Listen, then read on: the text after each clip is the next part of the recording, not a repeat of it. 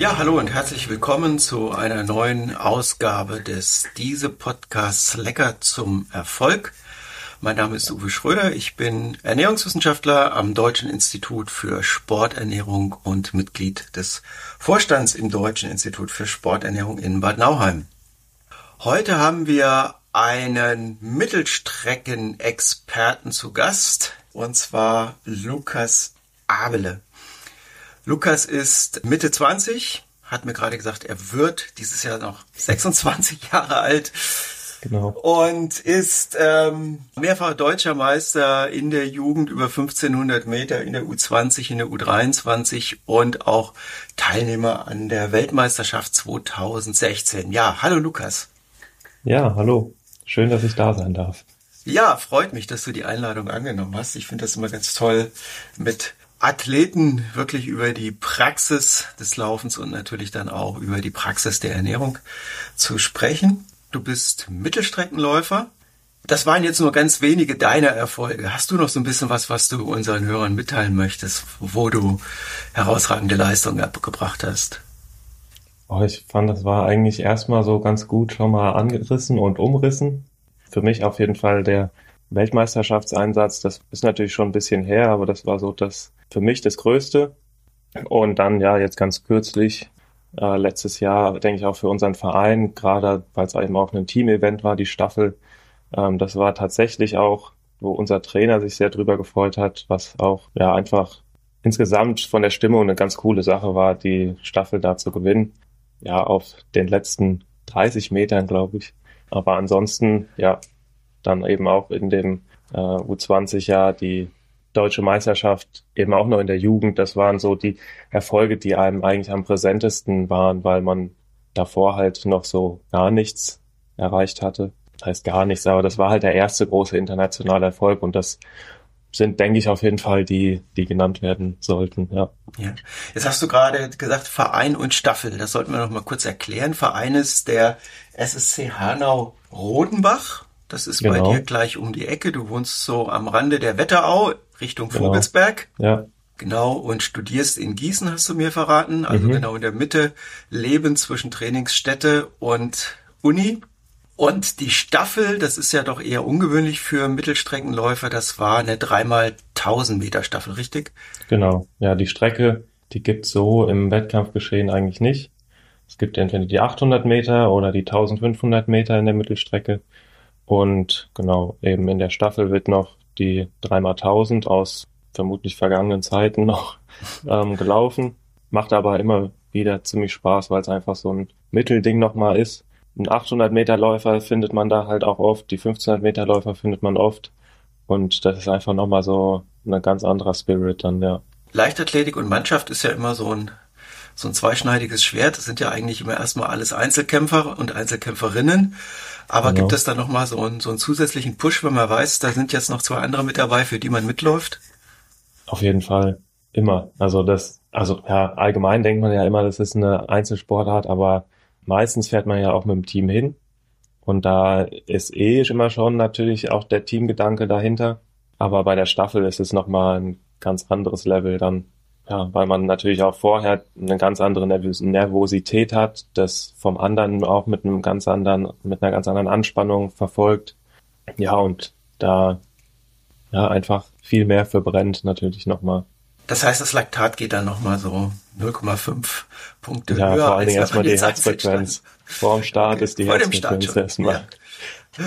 Und dann kommt irgendwann das Laktat, ja. Du hast gerade von einem Team gesprochen. Du hast noch einen Bruder, den Marius, ähm, der genau. auch sehr erfolgreich läuft, soweit ich informiert mhm. bin, eher bei auf der lange, längeren Strecke zu Hause ja. ist. Aber die 1000 kann er auch mal rennen. Genau, gut, bei den 1000 war er ja mit dabei, da ist er ja mit, genau. mit dir deutscher Meister geworden. Aber ähm, pusht ihr euch gegenseitig? Ist das auch so ein bisschen Konkurrenz unter Brüdern? Ja, also man, ich würde sagen, im Training, man motiviert sich eher gegenseitig ist ja eigentlich immer so, dass man dem anderen nicht immer den Vortritt lassen möchte, sozusagen. Ja, klar. Ähm, und ja, von daher auf jeden Fall.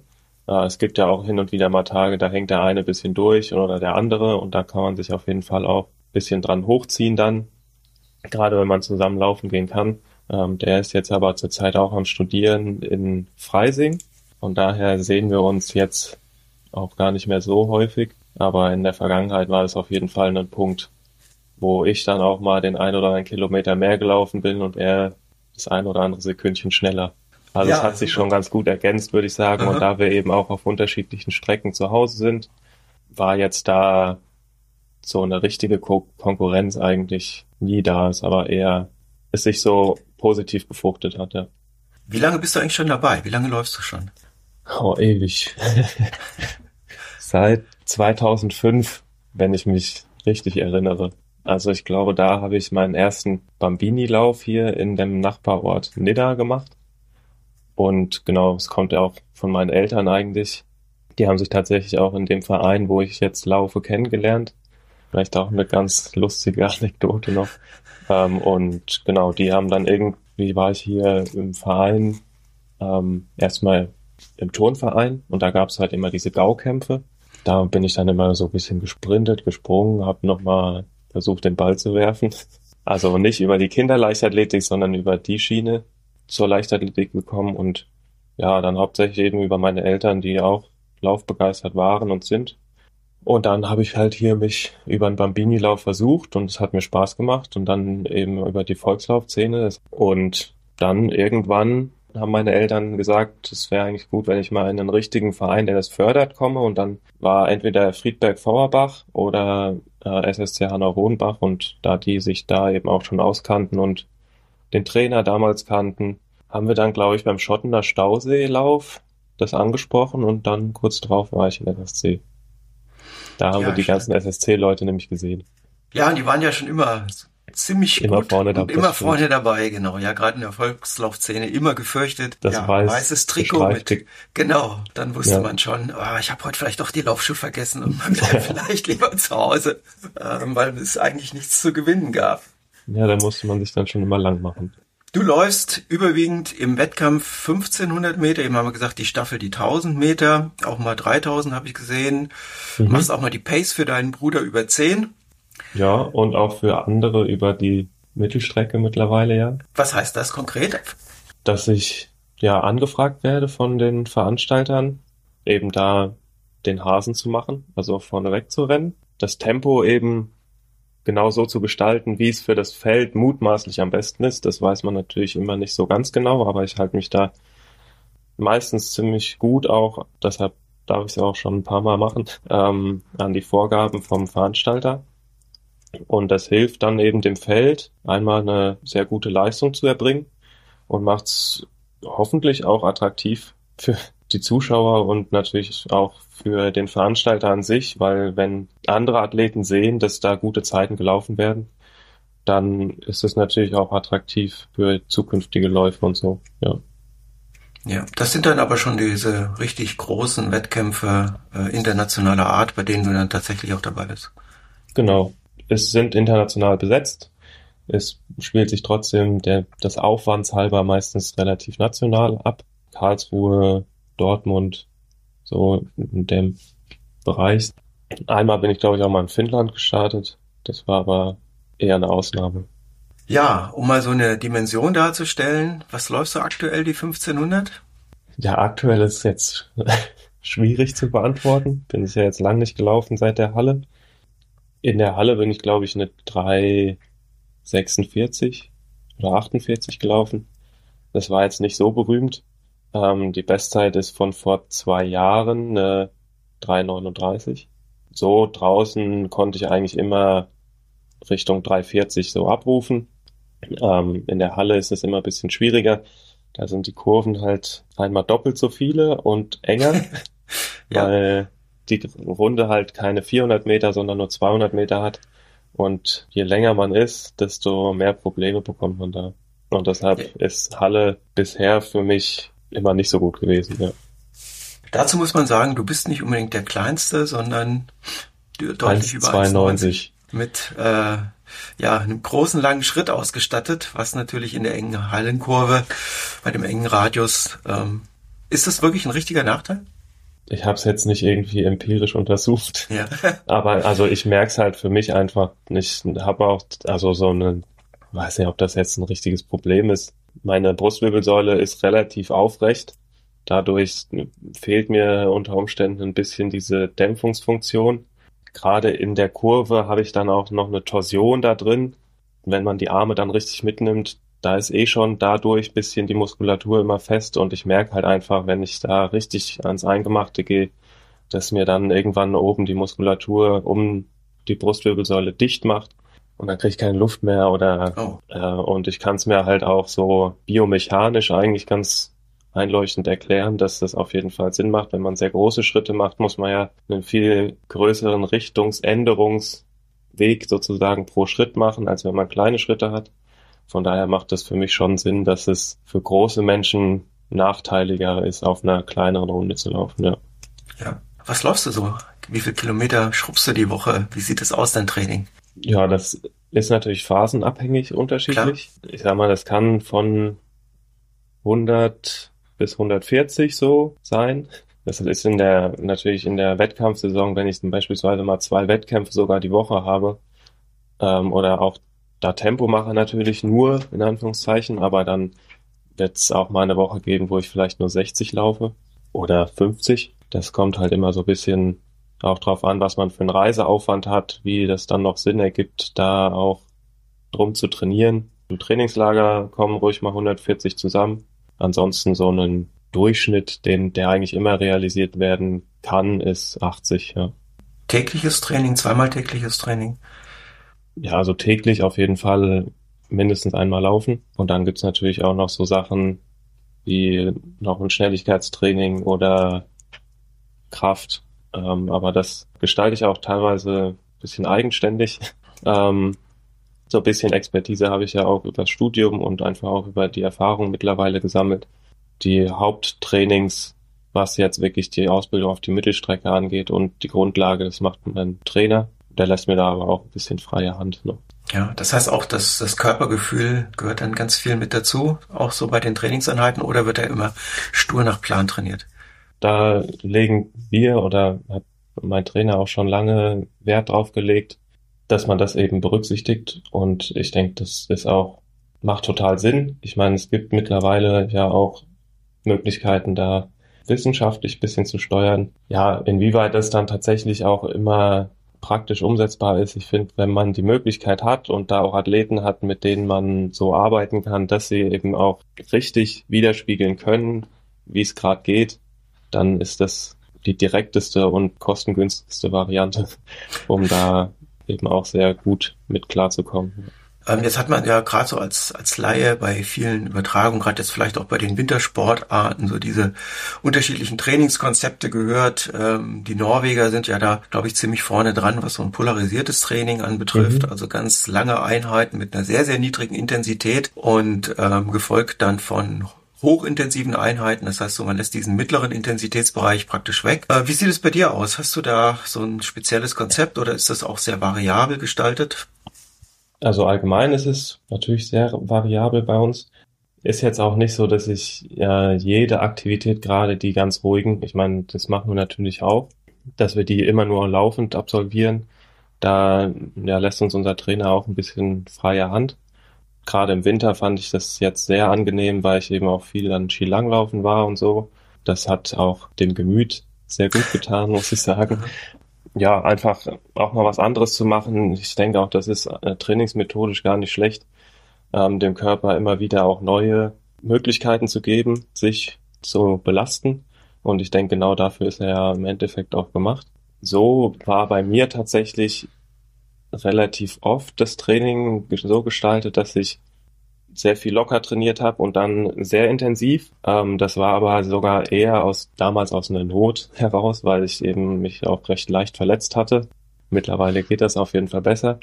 Ähm, von daher trainiere ich auch hin und wieder mal in so einem mittleren Bereich. Gerade in der Aufbausaison, da ist es halt einfach mit hohen Intensitäten nicht so extrem bei mir. Mhm. Und dann macht man natürlich auch mal einen Tempo-Dauerlauf und so, aber Richtung wirklich intensive Ausrichtung der Saison kommt es auf jeden Fall in diese sehr polare Struktur. Periodisiertes Training, polarisiertes Training, das sind ja so, so Standardbegriffe und die überträgt man inzwischen ja auch so ein bisschen im Bereich der Ernährung. Wir wollen uns ja auch mhm. etwas über dieses Thema Essen und Trinken beim Sport, vor allem eben natürlich beim Laufsport, beim hochintensiven Belastung auch unterhalten. Wie ist es denn bei dir? Passt du dein Ess- und Trinkverhalten, deine Lebensmittelauswahl, Mengen und Art der Lebensmittel an dein Training an? Also erstmal machen wir ja nicht so lange Trainings, dass wir uns da extrem währenddem irgendwie versorgen müssen. Können wir natürlich. Gerade jetzt im Sommer ist es auf jeden Fall auch noch sinnvoller, als es vielleicht ohnehin wäre, aber ich trage jetzt beim Dauerlauf kein Getränk mit oder so. Das ist mir, also hat früher die ganze Zeit auch normal funktioniert und mhm. ja, weiß ich nicht, ob das so wichtig wäre. Also ich komme damit eigentlich so dann ganz gut klar. Wo ich auf jeden Fall mir Gedanken mache, ist natürlich vor Wettkämpfen ähm, auch vor Trainings, was kann ich da essen? Und ansonsten ähm, mache ich da aber relativ wenig, äh, dass ich mir genau einen Plan mache, wann esse ich genau was, sondern versuche das möglichst ja nach Gefühl auch zu machen. Ich habe da auch, glaube ich, schon relativ viel ausprobiert. Ähm, hatte mal eine Zeit, wo ich mich sehr viel mit Ernährung auseinandergesetzt hatte, wo ich auch ein bisschen veganen Experimenten unterwegs war und so und habe deshalb, glaube ich, ein ganz gutes Gefühl auch dahingehend mittlerweile. Ja, was mir gut tut. Und ansonsten versuche ich einfach ein bisschen auf das zu hören, worauf ich gerade Lust habe und esse dann auch danach, ja. Also somatische Intelligenz. Ähm, genau, versuche genau, ich. Die, ja, die man ja gerade als, als sportlich aktiver Mensch äh, besonders gut entwickelt. Mhm.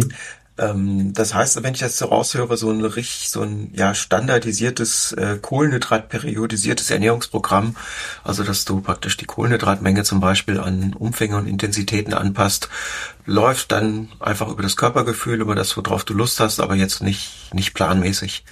Genau, nee, also Plan. Ich habe das auch mal ein bisschen so getrackt, aber das ja. hat eigentlich immer so ganz gut hingehauen mit dem, was ich dann auch so am Gefühl hatte. Von daher mache ich mir darum eigentlich keinen größeren Kopf. Ich habe so auch paar Lebensmittel halt jetzt rausbekommen, mit denen ich auch direkt eigentlich vor der Trainingseinheit ganz gut fahre. Ist halt nicht so ansehnlich, aber funktioniert einfach. Irgendwelche Brei-Zubereitungen, mhm. die ich wirklich, also ich kann aufstehen, um, sagen wir, sieben, äh, das direkt essen und um 7.30 Uhr mache ich einen Long Run und ich habe keine Probleme dabei. Von daher habe ich da irgendwie so mittlerweile einfach die Möglichkeiten ausprobiert und gefunden, was mir gut tut, ja. Gut, das ist ein ganz wichtiger Aspekt auch, glaube ich, für, für alle, die nicht auf deinem Niveau unterwegs sind, aber trotzdem ja auch gerade im Freizeitbereich viel und häufig laufen, ähm, dass so dieser Weg hin zu dem, was man individuell einfach verträgt und was einem persönlich mhm. gut tut, wirklich finden muss. Es gibt unglaublich viele wissenschaftlich abgesicherte Zahlen mit Gramm pro Kilogramm Körpergewicht und so weiter, nur das nutzt mir natürlich persönlich wenig wenn ich dann mhm. von den angegebenen Mengen einfach Magen-Darm-Probleme beim Laufen bekomme oder wenn ich durch die hohe Belastung das Ganze dann ähm, wirklich nicht vertrage. Und dann gilt es, die individuelle Ernährung, äh, Thematik für sich selber oder die Ernährungslösungen genau.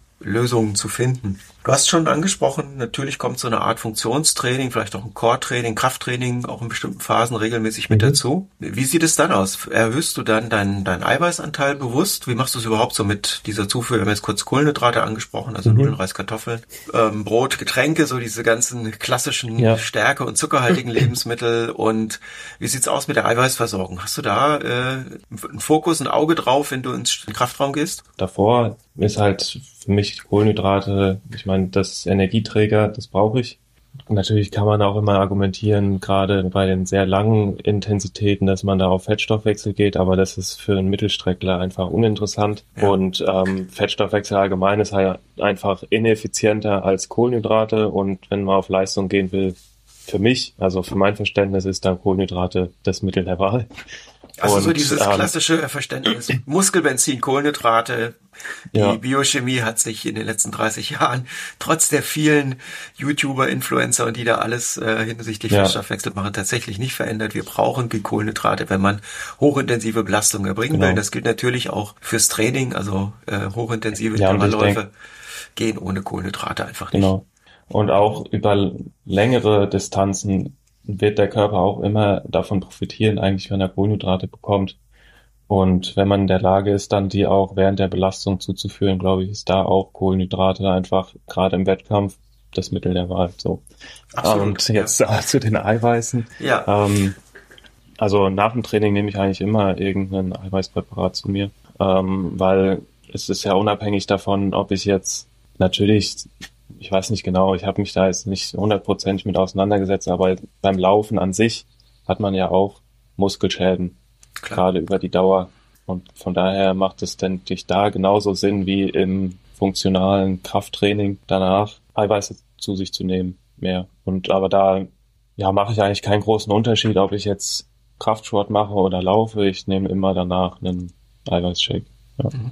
Das hat sich ja auch in den letzten Jahren äh, deutlich gezeigt, dass nicht nur die Kraftsportlerinnen und Kraftsportler und inzwischen dann auch die Ballsportlerinnen und Ballsportler von einem Eiweiß nach der Belastung äh, profitieren, sondern eben alle, die tatsächlich hochintensive Belastung hatten, wo auch während der Aktivität Muskelsubstanz ein bisschen kaputt gegangen ist und die das dann möglichst schnell wieder aufbauen wollen, dass da nach der Regeneration oder in der Regeneration nach dem äh, Sport eine Eiweißzufuhr mit schnell verfügbaren Aminosäuren, vielleicht so aus dem Whey-Bereich, mhm. also Molkenproteine, verzweigkettige Aminosäuren durchaus geeignet sind, hier die Regeneration zu unterstützen. Und das ist dann einmal wichtig für den Muskelstoffwechsel, aber andererseits eben auch für Faktoren, das wird oft vergessen, wie äh, Enzyme, Hormone, mhm. Bindegewebe, Transportproteine, das sind ja alles eiweißgebundene äh, Stoffwechselvorgänge und Substanzen in unserem Körper und natürlich auch das Immunsystem, das über mhm. ausreichend Eiweiß richtig äh, stabilisiert wird. Aber das heißt auch, wenn ich es jetzt richtig verstanden habe, so eine ja, genaue Abstimmung, dass du sagst, ich nehme jetzt 1,6 Gramm pro Kilogramm Körpergewicht bis 2 Gramm, äh, das ist auch wieder Körpergefühl, du weißt, was dir gut tut und es ist nicht abgemessen. Nee, also abmessen, ja, mache ich eigentlich wenig. Also ja, ich habe meistens einfach auch keine Lust, mich da so extrem mit auseinanderzusetzen. also ich weiß, dass ich es brauche und dann gucke ich meistens einfach auf den äh, Packungsdingern da. Ja. ja also ja, wo halt draufsteht einfach, wie viel da empfohlen wird, dass es halt auch einigermaßen schmeckt. Und ich finde, solange man einfach weiß, okay, man tut sich was Gutes erstmal damit, äh, hilft es auch schon mal ganz gut. Und dann ähm, ja, wenn man sich zu viele Gedanken macht, glaube ich, ist es manchmal auch ein bisschen hindernd und kann vielleicht auch dazu führen, dass man denkt, naja, das bringt ja dann eh nichts, wenn ich das jetzt nicht genau so und so mache. Und von daher versuche ich da ein bisschen das so zu machen, dass es halt Spaß macht, dass es auch Spaß macht, das zu trinken. Hilft mir ja nichts, wenn das jetzt ja mich total ekelt oder so. Ich habe dann immer so das Gefühl, wenn der Körper das schon nicht so gerne trinkt oder dann bringt es vielleicht auch gar nicht so viel, wie wenn ich jetzt denke, oh, das schmeckt gut, tut mir auch gut und man das eben auch so ein bisschen ähm, mental, sage ich mal, anregt. Und dann, glaube ich, hat es auch auf dieser Basis einfach eine ganz andere Wirkung, dass man gar nicht immer nur so aufs äh, extrem ja, kleine wissenschaftliche eingeht, sondern da auch ganz oft, glaube ich, das Wohlbefinden ja einfach vergessen wird. Und deshalb versuche ich das für mich so zu gestalten, dass es bei mir mit dem Wohlbefinden einfach im Einklang steht. Und dann, glaube ich, hilft es mir einfach am besten. Ja, da bist du auch absolut in Übereinstimmung tatsächlich auch mit wissenschaftlichen Studien. Oh. Es gibt sogar im Bereich der Nahrungsergänzung sehr schöne Arbeiten, die zeigen, dass äh, Nahrungsergänzungen, die ja minimalst vielleicht wirken, aber eine unglaublich große psychologische Wirkung haben. Also dieses mhm. äh, Empfinden, ich habe jetzt alles für mich getan und das hilft mir sowohl im Training als auch im Wettkampf, das ist ganz entscheidend und kann die Leistung manchmal mehr pushen als irgendein Milligramm von irgendeiner Substanz mehr oder weniger. Mhm. Würdest du uns mal so ganz grob so ein Tagesablauf, so ein, so ein ja, Lebensmittelübersicht äh, von dir geben. Was ist ein Hochleistungsathlet auf der Mittelstrecke zum Frühstück? Du hast schon von dem Preis eben gesprochen. Ach so, nee, das ist so eine Art Brei. Ja, also den äh, esse ich morgens eigentlich tatsächlich immer. Ja, die Mutter von meiner Freundin, die macht auch immer einen Brei. Ich glaube, der ist auch auf Basis von Hirse dann. Mhm. Den esse ich dort immer und bei uns, ja, weiß ich nicht, da sind so alle möglichen Sachen drin. Der ist auch schon fertig. Nennt sich, glaube ich, Omega-Brei. Ja, okay. und der hat so ein bisschen mit, ja, ein paar Nüsse sind da drin, dann so ein paar Pseudogetreide, glaube ich auch. Ich glaube, es dürfte auch noch ein bisschen Chiasamen drin sein, also so ja. leichte Protein und ja, dieses ja, Puddingmäßige dann, was da rauskommt. Mhm, genau. Ähm, ja, macht einfach, also mir macht es Spaß zu essen.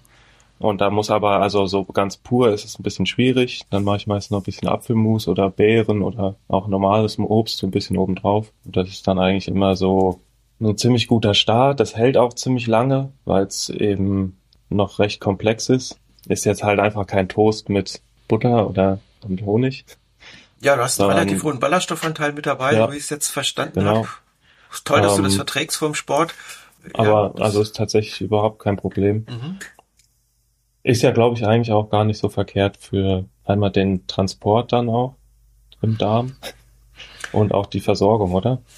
Ja, du hast eine, eine schöne, stabile Blutzuckerversorgung, das ist richtig. Und mhm. du hast durch die Ballaststoffe eben auch eine sehr gute Unterstützung deiner Mikrobiota, also dieser kleinen Darmhelferbakterien im Darm. Ähm, und wenn man das individuell verträgt, ist das genau das, was ja. wirklich auch empfohlen werden kann.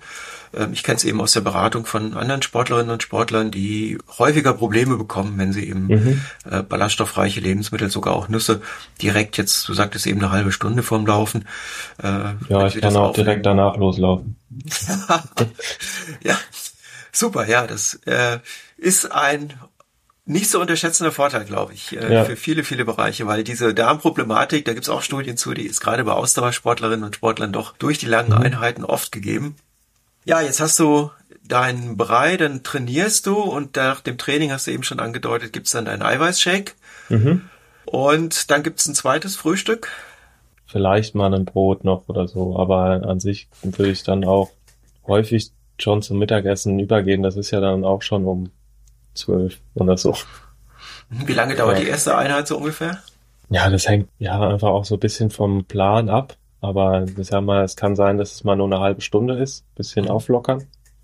Kann natürlich auch mal sein, dass es zwei Stunden direkt sind, wo ich lockere Ausdauer mache. Dann kommt hinten raus wahrscheinlich nicht mehr so viel, höchstens vielleicht noch ein bisschen was für die Stabilisation, also am Nachmittag. Ja. Ähm, und ansonsten ist morgens eher so, dass es ein lockerer Einstieg ist, um mal ein bisschen auf Trab zu kommen, gerade im Trainingslager und dann das nachmittags die Kerneinheit folgt. Ja. Okay. Bevor wir jetzt zu dieser Kerneinheit kommen, Mittagessen hast du angedeutet. Was steht bei Abeles mittags auf dem Tisch? Ja, was so Lust und Laune macht, ne? Also, okay. ähm, also meistens ist es eigentlich irgendwas in die Richtung von Kohlenhydrate, schon als Nudeln, als irgendeinen Auflauf mit bisschen Gemüse. Meistens der Fall. Reis natürlich auch. Kann auch mal ein bisschen Fleisch dabei sein, aber mittags eher noch nicht. Okay. Ja, aber dann eine gute Vorbereitung durch die Kohlenhydrate für diese Kerneinheit am Nachmittag. Mhm. Und da geht's dann richtig zur Sache. Ja. Oft, ja. Drei, dreimal, nee, fünf, drei, doch dreimal, fünfmal 300. Das ist so eine Einheit, die macht richtig Spaß. Dreimal, fünfmal 300. Ja. ja, okay. Ich, ich kannte mal aus dem, früher aus dem Training 17 mal 400 Meter. Das war auch so ein Ding. Äh, mhm. Da hat man sich immer richtig drauf gefreut. Ja. Mit 200 Meter ich. Trab dazwischen. Ja. Ja, bei drei, 300, da muss man ja nur 100 Meter weiter traben. Da kann die Pause dann noch mal kürzer sein. Ja, und dann ist das natürlich keine Geschwindigkeit, äh, mit der Hobbyläuferinnen und Hobbyläufer die fünf, Stunden, fünf beim Frankfurt-Marathon laufen wollen, sondern das geht dann richtig auch ins Eingemachte. Das heißt, du kommst dann auch ganz stark in den äh, oder an den anaeroben Bereich wahrscheinlich mit ja. ran. Auf jeden Fall. Tust, ja. tust du was für diese Pufferkapazität deines Körpers? Da gibt's ja so Stichworte wie Hydrogencarbonat, Puffer und solche Sachen, dass man das mit ähm, Maßnahmen mit nee. Nahrungsergänzung unterstützt. Also habe ich mal eine Zeit lang gemacht. Ja. Ähm, ich hatte da aber auch eher das Gefühl, dass es mir so mein ganzes Gleichgewicht auseinanderhaut. Ja, sag mal, nicht so mit der Brechzange da oder mit dem Brecheisen vorzugehen. Ich hatte das wirklich, dass ich ähm, dann wirklich nur Natriumhydrogencarbonat ähm, einfach in Wasser aufgelöst und getrunken hatte und da glaube ich auch schon ziemlich an der Grenze vom maximal empfohlenen Körpergewichtskoeffizient, ja. sag ich mal. Ähm, das war gar nicht so angenehm, weil man dann auch ziemlich viel aufs Klo musste und so. Mhm. Und ähm, da hatte ich eher das Gefühl, dass mich das ja auch gerade vorm Wettkampf und auch vorm Training aus dem Rhythmus gebracht hat. Ansonsten gerade jetzt im Training weniger. aber vom, vom Wettkampf mache ich das schon hin und wieder mal. Auch vor sehr intensiven Trainingseinheiten, dass ich mir da so ein Getränk, was eben auch so ein bisschen Natriumhydrogencarbonat ja. drin hat, aber auch noch ganz gut schmeckt. Ähm, ich weiß nicht, wer mal probiert hat, Natriumhydrogencarbonat pur, das schmeckt eigentlich ziemlich eklig. Das macht halt einfach keinen Spaß. Für mich soll es halt, also soll es halt einfach Spaß machen und wenn es keinen Spaß macht, dann mache ich es halt auch nicht konsequent. Deshalb bin ich da ein bisschen von zurückgetreten, aber hin und wieder mache ich das auf jeden Fall, ja. Okay, ja, vielleicht die, die es noch nie ausprobiert haben, das schmeckt so leicht salzig, manchmal ein bisschen stärker salzig und die Mengen, die man braucht, die sind ähm, abgestimmt auf das individuelle Körpergewicht, das geht dann schon an die 20 Gramm dran mhm. und das kann äh, den Magen-Darm-Trakt wirklich gerade unter Belastung nochmal extrem belasten und wie Lukas dann sagt, man läuft dann schnell, aber nicht unbedingt die Runde, sondern äh, sehr zügig Richtung Dixie-Häuschen oder wo immer man dann mhm. die Toilette findet. Äh, auch Sachen, die man nicht das erste Mal im wichtigen Wettkampf ausprobieren sollte. Jetzt mhm. hast du mhm. diese richtig heftige Einheit hinter dir, dann kommt wahrscheinlich wieder dein Eiweiß zum Einsatz. Genau. Manchmal gibt's auch erst so eins, was bisschen schneller und vielleicht auch noch mit Kohlenhydraten, für, also mhm. in Verbindung, was ich dann aufnehme. Und dann na, im Nachgang vielleicht nochmal ein etwas langsamer aufnehmbares oder was jetzt nicht so für unmittelbar danach direkt ausgelegt ist. Und dann, also erst so eine Art ja. Recovery Shake, so eine Mischung genau. aus Kohlenhydrat und Eiweiß und dann mehr so ein ja, Mehrkomponenten Eiweiß. Das schmeckt halt dann auch so nach Molke bisschen. Und ja. Ja, dann ist dein Training vorbei und dann gibt's schon Abendessen? Ja, so schnell wie möglich versuche ich das dann eigentlich immer zu machen. Jetzt im tagtäglichen Betrieb muss ich ja meistens nach den langen Einheiten äh, noch nach Hause fahren. Deshalb versuche ich dann eben auch da direkt mich zu versorgen ansonsten im Trainingslager habe ich die Erfahrung gemacht, dass ich, sobald ich dann zu Hause war und meistens noch vorm Duschen angefangen habe, das zu kochen ähm, und dann auch schon zu mir zu nehmen, dass es mir das total gut getan hat und ich wirklich gemerkt habe, ich, es war eigentlich fast egal, was ich davor trainiert habe. Ich konnte vier, fünf Stunden später wieder Hochleistung bringen. Und das hat echt Spaß gemacht. Also wenn ich das so im allgemeinen oder normalen Tagesverlauf äh, umsetzen könnte, das wäre eigentlich ein Traum. Aber also das ist so halt diese diese diese allgemeine Empfehlung, dass man sagt, möglichst schnell nach einer hochintensiven, auch längeren Belastung äh, diese ungefähr ein Gramm pro Kilogramm Körpergewicht an Kohlenhydraten, äh, idealerweise in der ersten Stunde, vielleicht sogar in der ersten halben Stunde direkt nach der Aktivität. Mhm. Das ist jetzt, wenn ich es richtig verstanden habe, etwas, was dir wirklich äh, ja schnell wieder auf die Sprünge hilft und diese Muskelglykogenspeicher, ja. die werden dadurch eben sehr gut wieder gefüllt. Also diese Energiespeicher in der Muskulatur, die natürlich durch die hochintensiven Belastungen extrem forderst mhm. und durch deine lange Trainingskarriere natürlich auch schon so geschult hast, dass sie darauf programmiert sind, wenn sie wieder Energie bekommen, das auch effektiv und schnell wieder einlagern. Ja, ja super. Thema Regeneration, du hast vorhin angesprochen, dass du eine lange Zeit oder häufiger äh, leicht verletzungsanfällig warst, vielleicht mhm. auch Infekte bekommen hast? Ja, Infekte hatte ich eigentlich nie Probleme wirklich mhm. mit. Aber ja, ich glaube, ich habe einen relativ hohen Allgemeintonus so von der Muskulatur. Also das schwächste Glied war halt meine Achillessehne und die hat dann mhm. oft gezwickt, ja. Also Entzündungsprozesse dann auch. Genau, ja. ja. Und was hast du konkret getan, dass das jetzt deutlich besser ist? Also ich habe dann immer versucht, entweder tut Kälte gut, tut Wärme gut, habe da irgendwie versucht, mir zu helfen mit.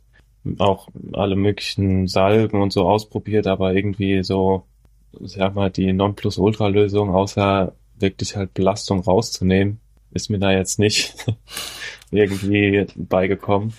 Ähm, Schade, ich glaube, das würde vielen Freizeitathletinnen und Freizeitathleten tatsächlich auch helfen. Das ist ja so der Klassiker bei Läuferinnen und Läufern, die ja. Achillessehne.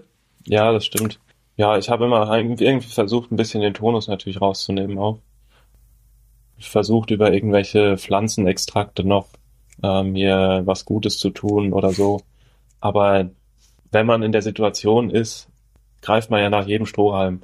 Ja. Und dann da draus wirklich ableiten zu können, was jetzt tatsächlich geholfen hat, ist, finde ich, immer sehr schwierig. Versuche immer, mich relativ natürlich zu versorgen. Also auch jetzt bei Medikamenten und so versuche ich halt nicht direkt die Bombe zu nehmen, sondern erstmal zu schauen, was gibt's vielleicht für Sachen, die auch wirken und vielleicht eher natürlicher, ja. natürlicheren Ursprungs sind. Und ja, da hatten wir eben so diverse Pflanzenextrakte, die ich dann eingeflößt bekommen habe, wenn es mir schlecht ging. Ja, gerade auch in der veganen Ausprobierphase, da gab's dann ja auch mit Chlorella und diversen Superfoods, in Anführungszeichen, ja. die dann da ausprobiert wurden, aber hundertprozentig könnte ich jetzt nicht sagen, was da geholfen hat.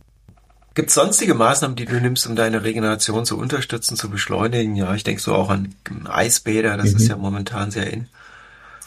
Ich habe tatsächlich mal hier auch ein Eisbad versucht mir zu bauen. Hab das auch ein bisschen benutzt, aber es war dann auch ein bisschen unpraktikabel hier.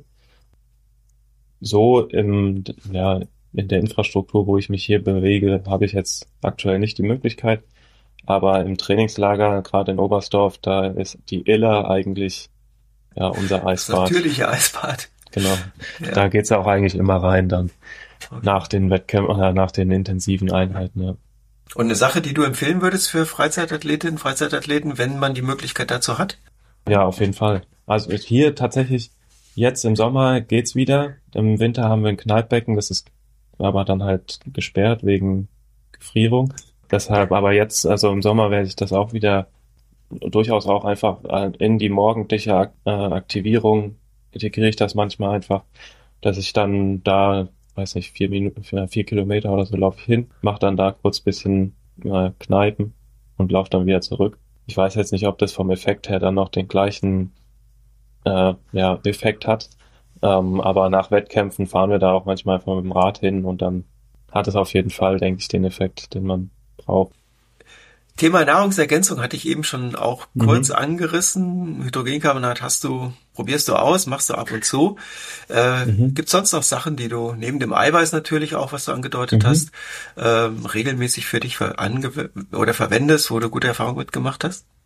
Durch diese ganze Auseinandersetzung auch mit vielleicht naturbasierteren Varianten bin ich dann irgendwann auch auf Dr. Wolz gestoßen und ähm, mit den Produkten, also auch wie die ganzen zusammengesetzt sind, das fand ich einfach beeindruckend und dann auch natürlich äh, die Effekte, die die damit auch wissenschaftlich erzielen konnten. Ich meine, als sportwissenschaftlicher Student interessiert es einen natürlich trotzdem immer. Man versucht mhm. sich da ein bisschen frei zu machen in dem im eigenen Training sozusagen, dass man da nicht immer alles versucht, dann wissenschaftlich nachzuprüfen. Aber das hat mich dann auch sehr interessiert an den Dr. Wolz Produkten und da gerade auch danach in Kombination auch mit den äh, Shakes nehme ich eigentlich immer Sanucelazym mit der Kapsel mhm. und ja auch so fürs Immunsystem und mittlerweile kann, bin ich dadurch eben auch zu den Produkten gekommen, nehme ich die eben auch hauptsächlich, ja. ja. Also die Sanucelazym ist ein Sanucelazym Sportsline, ein äh, Enzym-Hefepräparat mit lebenden mhm. Hefezellen. Das heißt, die kleinen Kameraden sind dort noch in lebender Form mhm. vorhanden. Ähm, und die wachsen, um es einfach zu sagen, auf einem Nährboden, der sehr vitamin-mineralstoffreich ist mhm. und akkumulieren praktisch diese wichtigen, essentiellen Mikronährstoffe, Vitamine, Mineralstoffe, aber auch andere Substanzen, die unserem Körper ganz gut tun, praktisch in der natürlichen Form und damit nehme ich die Vitamine, Mineralstoffe so auf, als würde ich ein komplettes, vollständiges Lebensmittel nehmen und habe eben auch eine ganz hervorragende Bioverfügbarkeit davon. Das nimmst du kurmäßig, regelmäßig übers Jahr? Jeden Tag. Jeden Tag. Jeden ja. Tag nach dem Training. Und okay. im Trainingslager dann entsprechend zweimal. Also ja wenn es zwei Einheiten sind, die es bedürfen. Also ich meine, jetzt nach so einem Shakeout, dann nehme ich das eher nicht. Aber gerade nach dem Krafttraining auf jeden Fall und wenn ich davor noch eine lange intensive Einheit hatte oder so oder danach noch, je nachdem wie es jetzt liegt, nehme ich das auch zweimal am Tag, ja. Wie du es eben schon angesprochen hast, das finde ich eben daran eigentlich so cool, dass die Dosierung irgendwie kommt für mich halt auch in einem natürlicheren Konstrukt dann vor. Und häufig ist es ja eher so, dass man, um eine hohe Bioverfügbarkeit zu erzeugen, dann extrem hochdosiert irgendwelche Präparate zu sich nimmt. Und das finde ich halt eigentlich so der springende Punkt, dass man die Bioverfügbarkeit erhöht, ohne dass man jetzt extrem viel zu sich nehmen muss, sondern eben ja, über so eine smarte Variante finde ich das irgendwie cool. Ja, ist es auch. Ähm, zumal diese Hefezellen ja noch weitere Substanzen enthalten, die man nicht ganz so häufig bekommt, wie zum Beispiel diese äh, Glucane. Das sind also mhm. Substanzen, Zellwandbestandteile, wo man auch weiß, dass sie das Immunsystem ja noch mal ein bisschen unterstützen, ein bisschen reizen können, um sich an hochintensive Belastungen dann auch anzupassen. Und ich kenne es eben auch aus ähm, anderen Sportbereichen, wie zum Beispiel der Deutschlandachter. Auch mhm. dort wird dieses Präparat regelmäßig auch vom Mannschaftsarzt des äh, Deutschen Ruderverbandes mit eingesetzt. Ein Thema hatten wir vorhin schon kurz angerissen. Wie gesagt, ich kenne das hier bei uns aus der Betreuung äh, als eines, das oft Probleme macht, ist der Darm, Darmgesundheit, mhm. sprich äh, Magen-Darm-Probleme während langer Aktivitäten, vor allem während langer hochintensiver mhm. Aktivitäten. Und da ist ja die Mittelstrecke eigentlich prädestiniert für. Ähm, das ist einerseits eben diese lange Minderdurchblutung des Darms, die man während langer Einheiten hat, weil einfach das Blut kennt man vom Warmmachen, mhm. ja, die Muskeln werden durchblutet. Warum wird der Muskel warm? Weil das Blut eben von der Körpermitte zur Peripherie geht. Mhm. Und wenn es in der Peripherie, sprich in den Muskeln ist, dann ist es nicht mehr im Darm. Und wenn der Darm eben lange Zeit nicht mehr so gut durchblutet ist, dann haben Substanzen, die eigentlich normalerweise nicht durch die Darmwand ins Blut kommen, leichtes Spiel, durch diese Darmwand durchzugehen. So wie ich dich jetzt verstanden habe, ist Darm bei dir kein Arbeitsschwerpunkt. Nee, gerade vorm Wettkampf äh, habe ich natürlich auch da immer, dass man so ein bisschen das Gefühl hat, da, da ist irgendwie ein mhm. bisschen flau oder so.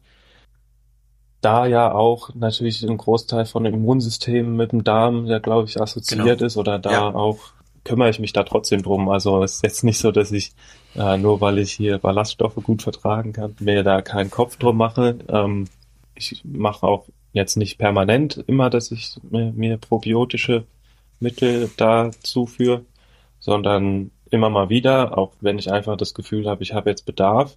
Was ich auch gemerkt habe, direkt vor dem Wettkampf, dass mir Ingwer-Extrakt gut getan hat, um den Darm, Magen irgendwie das bisschen zu beruhigen. Gibt's auch von Dr. Wolz, konnte ich da dann auch darüber beziehen und ähm, habe ich so für mich festgestellt, dass mir das beides in Kombination für die Problematik dann eigentlich ganz gut tat, ja. Ja, das kann ich gut nachvollziehen. Diese äh, Ingwer-Extrakte, auch Kurkumin als mhm. äh, Nahrungsergänzung ähm, haben inzwischen einen sehr hohen Stellenwert. Einerseits was äh, die Unterstützung der Mikrobiota im Darm angeht, andererseits aber auch im Bereich der antiinflammatorischen Wirkung, also der Wirkung gegen Entzündungen. Das ist einerseits die akute Entzündung, wie du vorhin angesprochen hast, zum Beispiel der Achillessehne, aber zum Beispiel auch, äh, man spricht da von unterschwelligen Entzündungen, also von Entzündungsprozessen, die zum Beispiel dann entstehen, wenn der Darm während langer Belastung so ein bisschen seine ja, Abgrenzungsmöglichkeiten von innen nach außen aufgibt und dann Substanzen aus dem Darm ins Blut kommen und dann können sogenannte unterschwellige Entzündungen, Silent Inflammations entstehen, die dann das Immunsystem ständig triggern und ähm, Probleme machen, wenn das ein oder andere Bakterium oder irgendein kleines äh, ein kleiner Virus dann zuschlägt, ähm, mhm. dann das Immunsystem praktisch zum Überschießen bringen. Von daher ist dieses Kämpfen gegen diese unterschwelligen Entzündungen heute eine Hauptaufgabe, gerade auch so im Bereich der Sportlerinnen und Sportlerbetreuung. Und da haben sich äh, Substanzen wie eben dieses Kurkumin oder auch eben äh, Ingwer-Extrakt tatsächlich bewährt und die Studienlage dazu wird eigentlich auch immer besser. Also das ist schon so wie ich es jetzt auch von dir mitgenommen habe, äh, tatsächlich in der Praxis dann äh, Erfolge zeigt. Mhm. Aber du hast noch eine Sache angesprochen, Probiotika, probiotische Versorgung. Hast du da auch äh, spezielle Präparate, die du nimmst, um diese probiotischen Bakterien, also lebende Bakterien, direkt nochmal zur Unterstützung der Mikrobiota aufzunehmen? Ja, da, also gibt's ja mehrere von Dr. Wolz. Also einmal gibt's so eine sehr intensive Kur, glaube ich. Mhm die ich hin und wieder dann eben auch mal kurweise nehme und auch da meine Familie hin und wieder mit versorge. Heißt ja. Darmflora Plus und Darmflora Plus Select. Ja, das sind genau. dann ähm, genau Und dann gibt's noch Intense, glaube ich. Genau, ja. Und ich glaube, das Intense, das habe ich mal so für Kuren benutzt und die das Plus Select ähm, hatte ich immer so auf Trainingslagern dabei. Man weiß ja nie, was man da dann zu essen kriegt. Noch gerade als ich auch noch äh, in Südafrika hin und wieder unterwegs war, ähm, hatten wir das auch hin und wieder da ein bisschen das Training gerettet. Ja, diese Bakterienkulturen, die sind äh, je nach Region tatsächlich sehr unterschiedlich ausgeprägt. Und wenn die dann den mhm. Magen-Darm-Trakt auf einmal besiedeln wollen und Konkurrenz darstellen zu den ja, mitgebrachten Bewohnern, dann kann das sehr oft äh, unangenehme Folgen haben. So gibt es ja so ein schönes Schlagwort für alle Touristinnen und Touristen. Montezumas Rache äh, wird das ja genannt. Und da können solche Präparate dann tatsächlich die eigene Darmflora, die Darmmikrobiota ein bisschen stabilisieren, nicht nur ein bisschen, mhm. sondern wirklich so gut stabilisieren, dass das dann nicht nach hinten losgeht, um im Bild zu bleiben. Ja. ja, und es gibt eben auch äh, gut abgesicherte Studien, die zeigen, dass Probiotika auf der einen Seite die Mikrobiota unterstützen, ähm, auch Entzündungsprozesse positiv beeinträchtigen können und auch eine Wirkung haben gegen das, was gerade Ausdauerathletinnen und Ausdauerathleten mehr haben als alle anderen Menschen, nämlich Erkrankungen der oberen Atemwege. Das mhm. ist so mhm. eine klassische Erkrankung für die, die eben lange und viel und regelmäßig Sauerstoff noch mehr einatmen. Ja, logisch, die Atemfrequenz mhm. steigt. Ich bekomme mit den vermehrten Atemvolumen natürlich auch mehr Bakterien damit rein. Das Immunsystem ist geschwächt nach einer hochintensiven Belastung. Und dann haben es die kleinen Kameraden eben relativ leicht. Und da sind Probiotika durchaus ein Versuch wert, auch im Freizeitbereich, gerade in der Vorbereitung, äh, wenn man sich da vielleicht auf einen Frankfurt-Marathon oder ähnliche Großveranstaltungen ein, zweimal im Jahr vorbereitet und kriegt dann, und sei es nur ein kleiner harmloser Infekt und man sieht dann, ähm, ja, diesen Wettkampftermin doch in weiter Ferne, mhm. ähm, dann sind solche kleineren Möglichkeiten über Nahrungsergänzung, über die Ernährung eben oft noch eine Hilfestellung, um dann doch vielleicht auch starten zu können und mhm. sich den Traum vom Frankfurt-Marathon oder vielleicht sogar von der Bestzeit da noch zu erfüllen. Also auch ja. im Profibereich bei dir etwas, das äh, Anwendung findet und scheinbar, so wie ich es jetzt rausgehört habe, mit Erfolg Anwendung findet. Ja, doch, bisher. Also jetzt hat's mich mal wieder erwischt gerade letzte Woche, aber ansonsten tatsächlich die gesamte Corona-Zeit. Ich meine, da war natürlich auch die ganze Aussetzung mit irgendwelchen Erregern ein bisschen reduzierter, war ohne irgendwelche Probleme überstanden. Also ich denke, da bin ich schon auch ganz gut aufgestellt.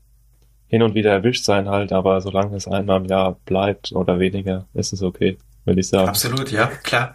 Und wenn es dann noch zur richtigen Zeit kommt und nicht direkt von Deutschen oder für irgendwelche genau. Meisterschaften, dann ist das auch im Rahmen. Eine Sache würde ich gerne noch von dir wissen. Äh, so im Freizeitbereich mhm. kriege ich das mit. Ähm, gibt immer mehr Smartwatches, Laufuhren, die können ja von der Herzfrequenz, das war vor 20 Jahren, inzwischen den Schlafrhythmus tracken, äh, mhm. die können die Herzratenvariabilität mir darstellen, mhm. die gibt geben sogar Trainingspläne vor. Arbeitest du mit sowas? Welche Bedeutung hat das bei euch? Auf jeden Fall hat man, also ich glaube, jeder Läufer hat irgendwie eine Uhr. Ähm, und die können, ja, unterschiedlich natürlich was. Äh, meine Uhr kann das, glaube ich, alles auch. Ähm, wo ich da immer ein bisschen das Ganze so zweischneidig sehe, ist äh, halt, was die Herzfrequenz am Handgelenk angeht. Mhm. Das ist halt, glaube ich, ja, sehr unvalide, würde ich jetzt für mich so sagen, weil es ja ein optisches Verfahren ist, wie das gemessen wird. Ja. Das heißt, da werden die oberen Hautschichten irgendwie durchleuchtet und dann mit Kontrast halt, je nachdem, ob Blut da ist oder nicht, gemessen, ob da jetzt Herzschlag war oder nicht. Ähm, ist, glaube ich, ungeeignet, würde ich sagen, einfach um damit Training zu steuern oder so. Das heißt, ähm, du arbeitest mit Brustgurt? Genau, das würde ich sagen, ist da Goldstandard und Mittel der Wahl, aber an sich finde ich ähm, über Puls zu steuern eigentlich eine smarte Sache, weil es eben sehr direkt ist, ähm, bedarf nicht besonders viel Ausrüstung. Ich meine, die ja. Uhr natürlich, der Gurt, aber ansonsten ist es eine sehr günstige Variante im Vergleich jetzt zur Steuerung irgendwie über ein Laktat-Messgerät oder so. Aber ähm, natürlich im sehr hochprofessionalisierten Bereich, wenn man die Mittel hat, kann man das natürlich auch machen. Habe ich ja auch lange Zeit mitmachen dürfen, äh, über einen Kader dann. Ähm, war auch immer interessant, aber mein Trainer, der hat mich auch dahin trainiert, wo ich jetzt bin, ganz ohne Puls und irgendwas, sondern nur mit angucken. Die Erfahrung des Trainers, die darf man auch nicht unterschätzen. Der kann unter Umständen tatsächlich auch sehr direkt und einfach feststellen, ob das jetzt zu langsam oder zu schnell war. Und gerade aber um so die ruhigen Läufe im Blick zu haben, da neigt man ja eher mal dazu, dass man sogar ein bisschen überzieht. Für mich ähm, ja, die Pulsuhr eigentlich nicht mehr wegzudenken, ja. ja. Und den GPS-Tracker brauchst du auf der Bahn dann tatsächlich auch nicht. Nee, das brauchen wir nicht.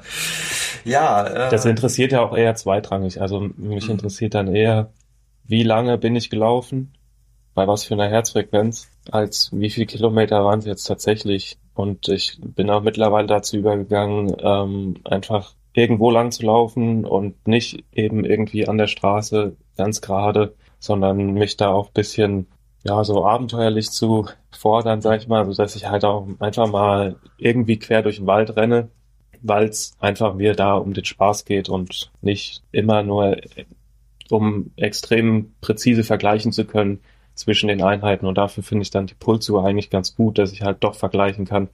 Okay, ich habe die und die Herzfrequenz, ich habe die und die Dauer und dann habe ich ja trotzdem einen valide Vergleichswerte einfach. Ja. Und muss dann jetzt nicht extrem ja, mir das Leben noch schwerer machen, sondern kann da auch ein bisschen Spaß bei haben. Ja. Wenn du so sagst, du gehst in den Wald als Mittelstreckler, wie lange sind dann solche Einheiten, so ganz grob, kilometermäßig? Kann durchaus auch 20, 25, 30 Kilometer ja. werden. Für die Hobbyathletinnen und Athleten dann schon fast die Marathonvorbereitung. Ja, ja, gut, aber ähm, es gehört halt einfach dazu, so eine gewisse Grundfitness einfach zu haben. Und das Herz-Kreislauf-System, dass es das einfach kann, und dann, ähm, wenn die Basis halt stimmt, dann kannst du auch in den Intensitäten da entsprechende Umfänge auch laufen, ohne dass dich das halt aus den Latschen haut. Und wenn du dann eben in den intensiven Trainings auch Richtung 10 Kilometer kommst und aber sonst auch nie 10 Kilometer läufst, so, dann wird's halt eng. Von daher muss man da schon ein bisschen Puffer haben können. Super. Ja, vielen Dank. Ähm, bevor wir jetzt zu Ende kommen, haben wir immer noch so eine kleine, kleine Rubrik Empfehlungen für Freizeitathletinnen, Freizeitathleten von mhm. den Profis. Hast du so drei, gerne auch fünf Tipps, die du aus deiner Erfahrung einfach weitergeben möchtest für die, die zwar nicht auf deinem Niveau, aber mit genauso viel Engagement und Motivation mhm. regelmäßig zum Sport gehen? Also ganz vorneweg erstmal vielleicht, dass man sich auf jeden Fall immer die Neugier bewahrt und auch gerne ausprobiert, ähm, weil ich glaube, man bekommt viele Nonplusultra-Lösungen irgendwie präsentiert mhm. und die Offenheit dafür finde ich sehr wichtig, ähm, aber sich auf irgendein Extrem dann immer so direkt einzufahren und zu versteifen, glaube ich, kann auch gefährlich werden. Von daher ja offen bleiben, neugierig bleiben und ausprobieren und dann auch aus dem Training, dass man sich da nicht immer extrem auf den, den Plan, wie er jetzt direkt geschrieben ist, versteift, sondern ähm, da sich vielleicht auch eine gewisse Flexibilität behält, um eben auch ja für sich was zu tun und für sein, seine Freude, ähm, dass man sich vielleicht sagt, okay, wenn jetzt 15 Kilometer Dauerlauf draufsteht in dem und dem Schnitt, äh, sich einfach mal überlegt, hm, wie lang wäre ich denn da unterwegs? Wie viel Puls hätte ich denn da? Dann laufe ich doch einfach mal irgendwo anders lang und wenn es dann nur zwölf sind und ich habe aber die gleiche Herz-Kreislauf-Belastung und hatte noch Spaß dabei, glaube ich, bringt's mehr, als sich immer extrem zu versteifen an einem Plan und eventuell auch tatsächlich mal andere Sachen auszuprobieren. Ich glaube, das ist trainingsmethodisch auch durchaus sinnvoll, den Körper unterschiedlich zu belasten, gerade auch was die Verletzungsanfälligkeit angeht und wenn das Radfahren im Winter Skilanglauf ist. Im Sommer vielleicht auch mal Inliner fahren gehen oder so, hilft alles. Also da ein bisschen offen und flexibel bleiben, denke ich. So aus dem Ernährungsbereich ja. noch ein Tipp? Das ist eigentlich auch das Gleiche. Ja, aber dass wichtig, ich einfach ich, ja. sagen würde, dass man da auch einfach viel ausprobieren sollte. Ähm, möglichst vielseitig sich natürlich da auch aufstellen. Es ist ja vielleicht nicht immer alles dann genau so auch zu haben, wie man sich das vorstellt beim Wettkampf entsprechend. Und wenn man da so ein gewisses Repertoire hat, was funktioniert, denke ich, ist es auch immer eine ganz gute Variante. Und gerade vorm Wettkampf würde ich einfach die Experimente vermeiden. Und wenn es dann wirklich der Fall ist, dass man sich einen ähm, Kocher oder so mitnimmt und irgendeine Quinoa-Reispfanne oder so äh, sich dann noch da zubereitet, wo man weiß, es funktioniert einfach. Da ist jetzt nichts gewürzmäßig Schwieriges drin, was noch besonders reinhaut. Gerade am Hotel haben wir das ganz oft gemacht und da lieber gerade vor dem Wettkampf ja einfach so eine recht einfache Zubereitung im Camping-Style sich da mhm. zurecht gemacht, ähm, als dann noch irgendwelche Experimente gemacht. Ja, da auch einfach offen bleiben und ausprobieren und nicht den Kopf in den Sand stecken, wenn man merkt, ach Mist, die Lieblingspizzeria, die gibt's jetzt doch nicht in dem Bereich, ja. wo man sich dann aufhält. Ja, ja danke. Das äh, war hochinteressant. Also so ein Einblick wirklich in. Hoffe ich, dass man ja, was mitnehmen konnte. Doch, in die äh, in die Spitzenlaufszene, gerade im Bereich dieser, ja, doch äh, wirklich Höchstbelastung im Bereich der Mittelstrecke. Vielen Dank, Lukas. Ja, sehr gerne. Ich danke auch für die Spaß Plattform. Gemacht.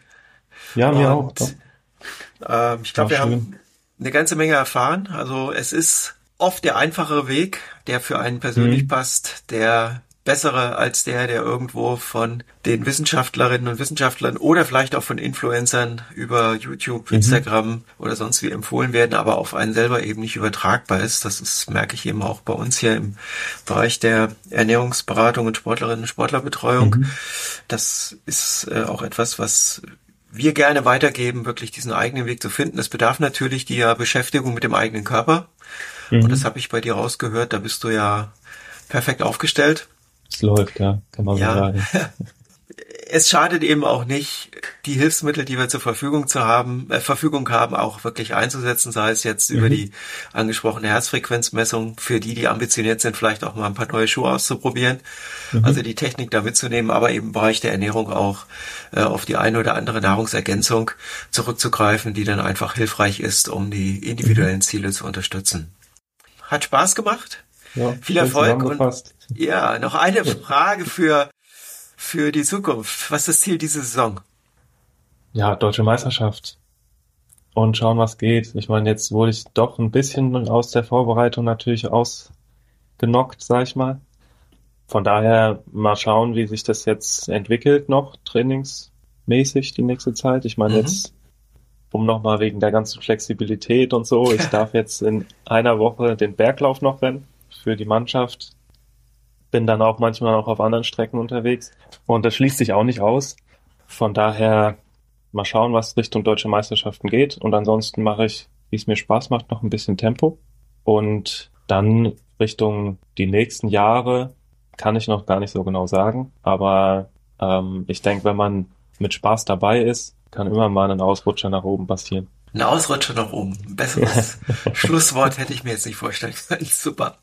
Hier, ich drücke genau. die Daumen für ganz, ganz viele tolle Ausrutscher nach oben. Viel Spaß und auch okay. Erfolg jetzt beim Berglauf und natürlich dann alles, alles Gute für die Deutschen mit Dankeschön. einer sehr, sehr guten Platzierung. Äh, als alter Leichtathletik-Fan werde ich das selbstverständlich verfolgen. Alles Gute dir und vielleicht bis auf ein nächstes Mal. Jo, Dankeschön. Ciao. Tschüss.